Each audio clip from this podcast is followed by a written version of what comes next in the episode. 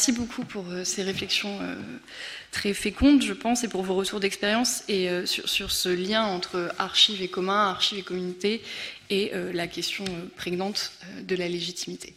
Je vais maintenant laisser la parole à Laurence Stranois et pour, avec votre PowerPoint, Merci. Est-ce que le micro marche là? Oui. Bien. Merci d'abord beaucoup pour cette invitation. Et euh, même si euh, c'est ce sujet euh, qui traite du rapport entre archéologie et société, quand l'archéologie fait société, présente un petit peu le risque d'un pas de côté à l'égard du, du, thème qui vous intéresse aujourd'hui. J'espère que ce pas ne sera pas trop large. Donc, comment l'archéologie, comment la société, pardon, s'empare aujourd'hui de l'archéologie? Voilà la question que je me suis posée en préparant cette communication. Alors le moyen le plus simple et le plus immédiat d'en prendre la mesure, eh bien, c'est tout simplement d'observer la manière dont ce terme apparaît dans notre environnement, dans les, médias. C'est d'être attentif à la fréquence avec laquelle il est emprunté par d'autres disciplines scientifiques, mais aussi par la littérature, le cinéma, le monde de l'art, etc. Alors, sans refaire l'histoire de la discipline, je propose en, préambule de rappeler quelques traits relatifs à son émergence sur la scène de la société depuis une cinquantaine d'années. D'abord, l'archéologie revendiquée comme discipline scientifique autonome à partir de la fin des années 70. Puis, dans les mêmes années, l'archéologie militante, mettant à vivre des questions de société autour euh, du fameux dilemme conservation-destruction et des tensions engendrées par cet écartèlement. Tout cela est bien connu. Ces fameux équilibres instables à chaque époque et à chaque civilisation entre la mémoire et l'oubli, euh, bien analysés par Alain Schnapp. Et puis, il y a eu aussi euh, l'archéologie contestée les archéologues, ces analphabètes de l'histoire, disaient il y a plus d'un siècle l'historien allemand Theodor Mommsen. Jugement qui a été longtemps partagé, il faut bien le dire, par nombre d'historiens et d'archéologues issus de la tradition de l'histoire de l'art face à l'engagement de terrain et l'engagement dans le domaine interdisciplinaire. Le renouvellement des méthodes qui a été une véritable révolution copernicienne à laquelle certains ont cependant échappé. Donc dans cette veine, euh, eh on peut aussi évoquer euh, l'archéologie euh, vilipendée, notamment par les élus, députés, sénateurs au sein de leurs assemblées, qui dénonçaient au vitriol la loi du 17 janvier 2001. Tout ça est bien consigné dans le journal officiel. Donc aujourd'hui, à l'échelle de la société, de quoi l'archéologie est-elle le nom? Au moment où se déclenchaient les premiers grands scandales archéologiques, eh bien, en 69, 1969, paraît L'archéologie du savoir, de Michel Foucault, qui, le premier, se saisit du mot hors du champ de sa discipline pour désigner un mode d'analyse des choses dites, des discours, des archives des domaines communs et partagés du savoir. Bon, titre un peu mystérieux quand même, qui heurte, qui claque un peu de la part de ce philosophe. Et d'ailleurs, c'est très drôle, je vous invite à le faire, de l'écouter en parler lui-même. Euh, il, prend ce mot, mais vraiment avec des pincettes et un peu en se, en se pinçant le nez. Archéologie, dit-il, un vilain mot, un mot qui manque d'élégance.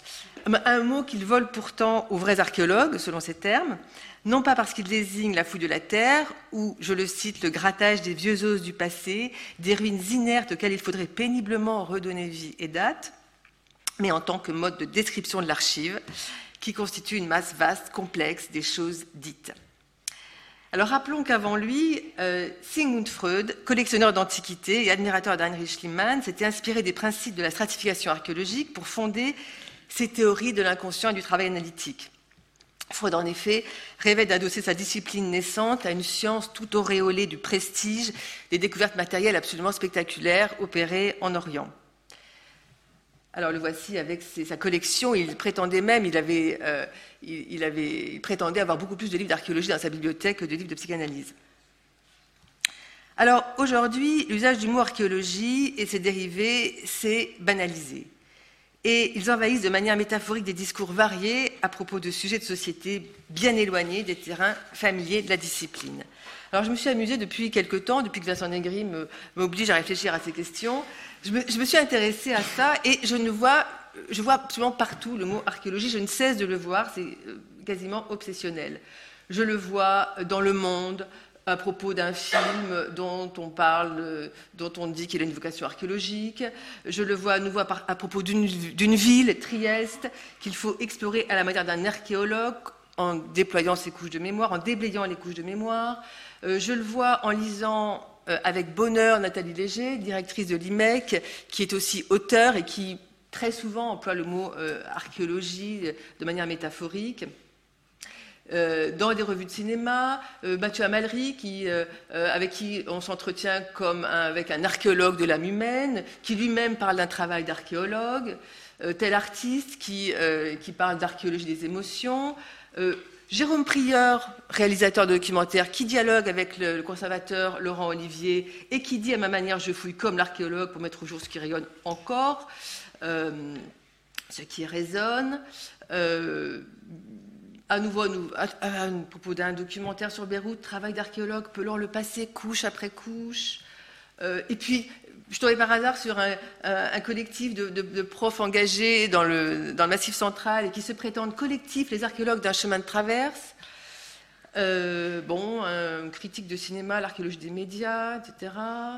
Euh, il y a quelques jours, à propos d'une poète québécoise, archéologue de l'intime, hier dans Le Monde, Archéologie du djihad. Bref, ça devient obsessionnel. Même Jean-Luc Godard qui nous écrit un livre, Archéologie du cinéma et mémoire du siècle.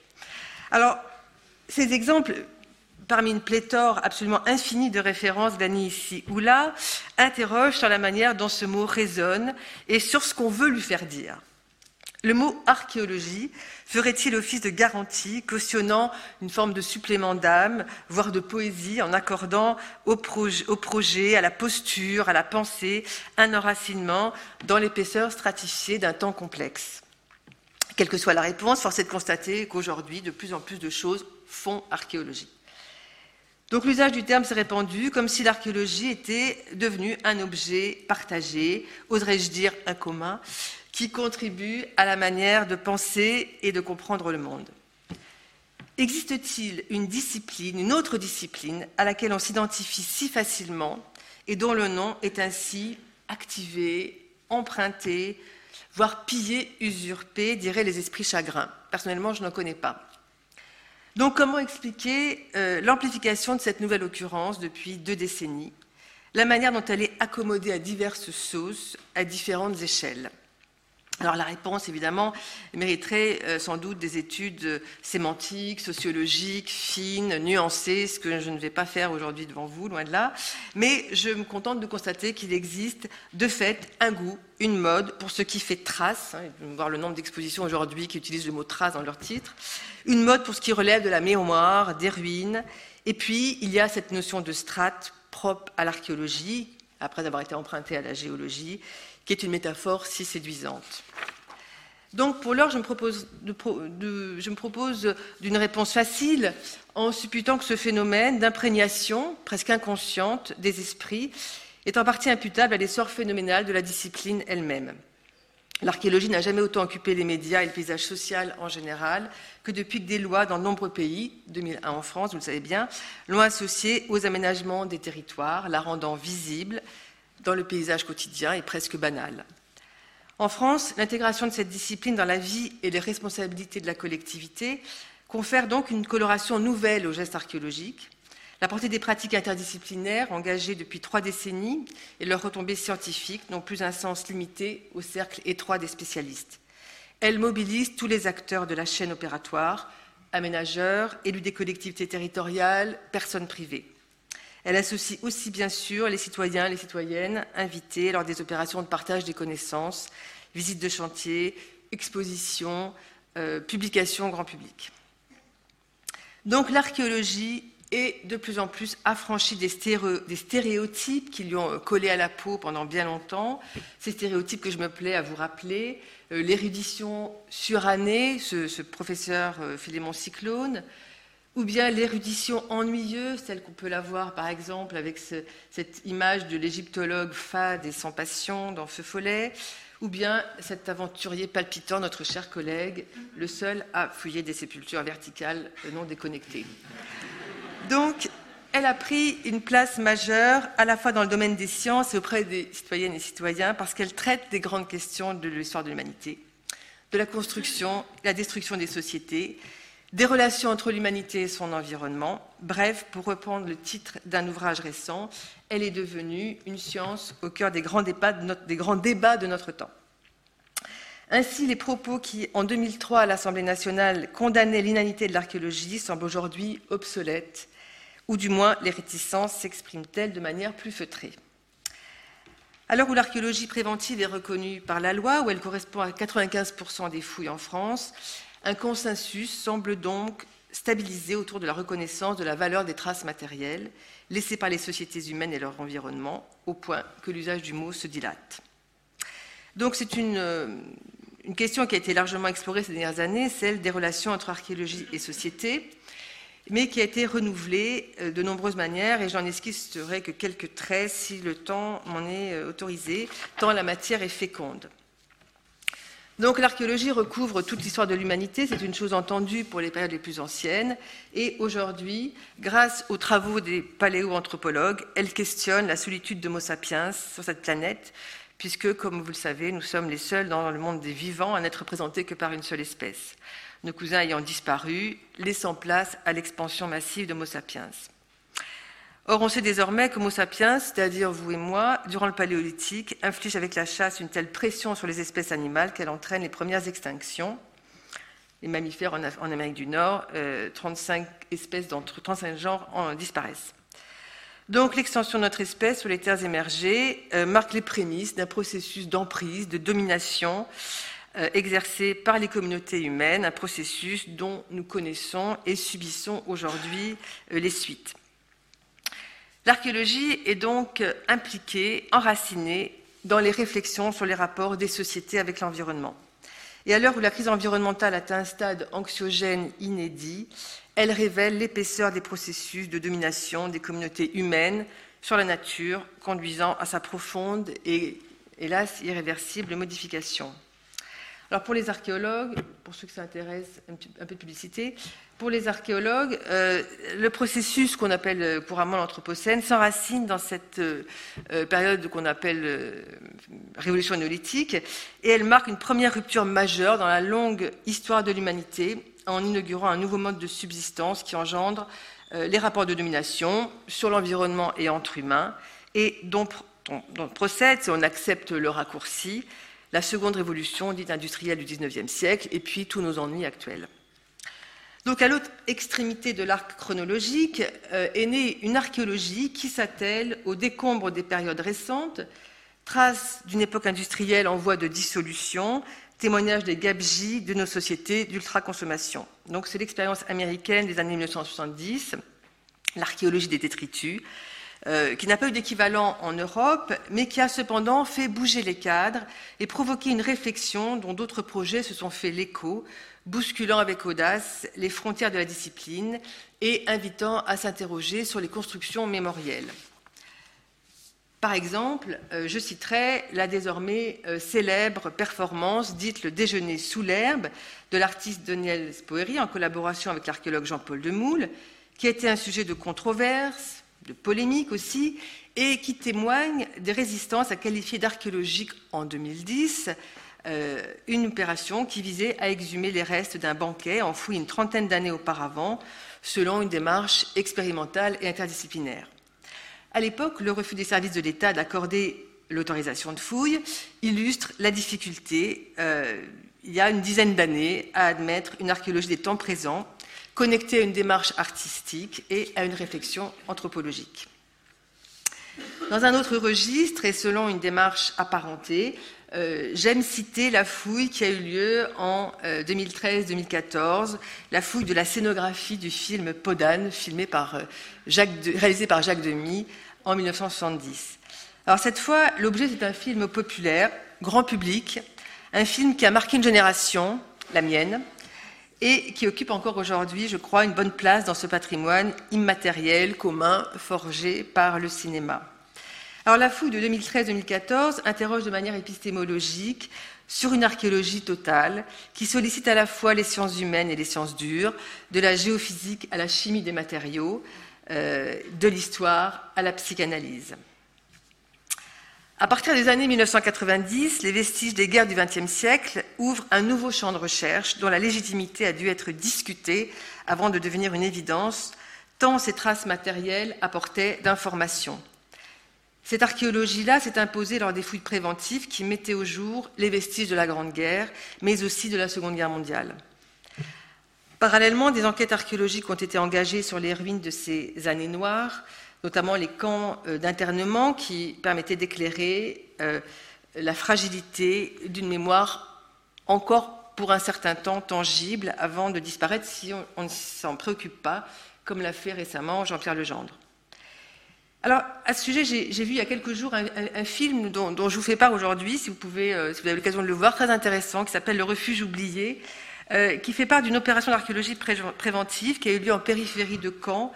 Et euh, il s'agissait donc d'une fouille qui, mettait en évidence des milliers d'objets jonchant le, sol de cette, de cette vaste carrière enterrée, chaussures, bijoux, pièces de monnaie, lampes, et qui étaient en fait les vestiges oubliés laissés là, peut-être perdus par des centaines de civils réfugiés sous terre pour se protéger des bombardements alliés lors du débarquement de juin 1944. Il s'agit d'une enquête archéologique, menée d'ailleurs par un spécialiste de, l'âge du bronze, Cyril Marcini, euh, mais fondée sur un travail archéologique classique de terrain, euh, croisé avec des témoignages d'archives et le témoignage de personnes encore vivantes, notamment d'une femme qui avait 12 ans lors des faits. Et ici, l'archéologie montre que ces abris sont des vestiges patrimoniaux dont il convient de documenter les traces restantes pour conserver le témoignage d'une histoire traumatisante. Et cette démarche illustre aussi, je pense, l'importance pour la société de faire ressurgir une mémoire récente, enfouie. On voit à un moment cette fameuse Yvette qui a vécu cette histoire descendre c'est une descente périlleuse pour elle, physiquement, mais c'est une descente qui a aussi valeur métaphorique, tant elle lui permet de redescendre dans un passé, et c'est aussi une descente réparatrice, je pense. Donc le film montre l'intérêt expérimental de la démarche pour la discipline archéologique, puisqu'ils sont démontrés toutes les méthodes, le recul nécessaire à l'égard des interprétations historiques, le référentiel sur le temps pour l'enfouissement des objets. Mais l'intérêt aussi touche la discipline historique avec la confrontation entre le réel des vestiges et le témoignage, oral, forcément empreint des distorsions de la mémoire. Donc voilà, il me semble un bel exemple d'aujourd'hui euh, des relations entre euh, archéologie et société. Autre exemple, euh, qui relève cette fois de l'exhumation des preuves matérielles qui peuvent endosser une responsabilité politique, symbolique, sociale, majeure lorsqu'elle confirme ou révèle des événements qui ont été occultés, qui ont été déniés. Elle participe ainsi au processus de guérison après un traumatisme historique transmis aux générations suivantes et imprégnant les générations suivantes. Donc c'est ainsi que Laurent Olivier défend le projet de fouiller des lieux de la tuerie de plus de 300 sioux à Wounded en 1890. Événement qui est devenu emblématique des luttes actuelles amérindiennes. Questions mémorielles et enjeux contemporains se croisent donc sur cet, espace qui conserve les traces enfouies de ce qui advint. À l'aube du XXIe siècle, l'archéologie est entrée sur la scène géopolitique en se mettant au service de la justice internationale pour identifier des traces parfois contestées ou dissimulées des massacres des populations et des destructions du patrimoine, du simple habitat au monument public de prestige. C'est en Argentine, au lendemain de la chute de la junte militaire en 1984, qu'est créée l'équipe argentine d'anthropologie forensique. Anthropologie est à prendre ici au sens que nous lui donnons en français d'archéo-anthropologie. Et euh, voici une carte euh, publiée récemment qui vous montre depuis lors euh, la manière dont cette, dont cette, équipe, dont cette association a essaimé dans le monde, tant le savoir-faire des archéologues est requis pour étudier les traces laissées par les victimes des guerres. Le tribunal pénal international, d'ailleurs, a requis le savoir-faire des archéologues pour mettre au jour les corps des victimes, notamment les guerres de Bosnie dans les années 90, mais plein d'autres situations dramatiques. Le Comité international de la Croix-Rouge a aussi fondé une équipe de spécialistes pour des actions forensiques, au sein de laquelle les archéologues collaborent avec des experts des domaines de la génétique et de la médecine. Donc il s'agit là de retrouver les corps, les identifier, détecter les traces de ce qu'ils ont subi, puis faire respecter les droits des familles endeuillées. Et euh, toutes les compétences des archéologues sont requises dans ces démarches. Donc voici euh, un, exemple. Alors en Espagne, euh, il y a quelques années seulement, ces démarches ont été entamées 25 ans après la mort de Franco C'est ce dont témoigne ce, magnifique documentaire, Le silence des autres, qui a été produit par Pedro Almodovar, qui s'en est d'ailleurs bien inspiré, voire euh, qui l'a pillé pour son dernier film en 2021. Donc, au-delà des émotions que peuvent susciter de telles démarches, dès lors qu'elles touchent à un passé traumatique, je pense aussi aux fouilles d'ailleurs qui ont été menées récemment dans les camps de concentration nazis, Sobibor, Treblinka. Donc, au-delà de tout ça, euh, voire de l'actualité traumatique, bien sûr, il s'agit bien là de mettre en œuvre des méthodes scientifiques au service de l'administration de la preuve livrée à la communauté. Alors finalement, comment l'archéologie fait-elle société? Depuis sa construction comme discipline scientifique et surtout à partir des dernières décennies euh, du XXe siècle, elle se substitue au mythe, à celui des origines bien sûr, mais à bien d'autres encore, incluant leur part de rêve, hein, que l'on songe au syndrome Schliemann et le trésor de Troie.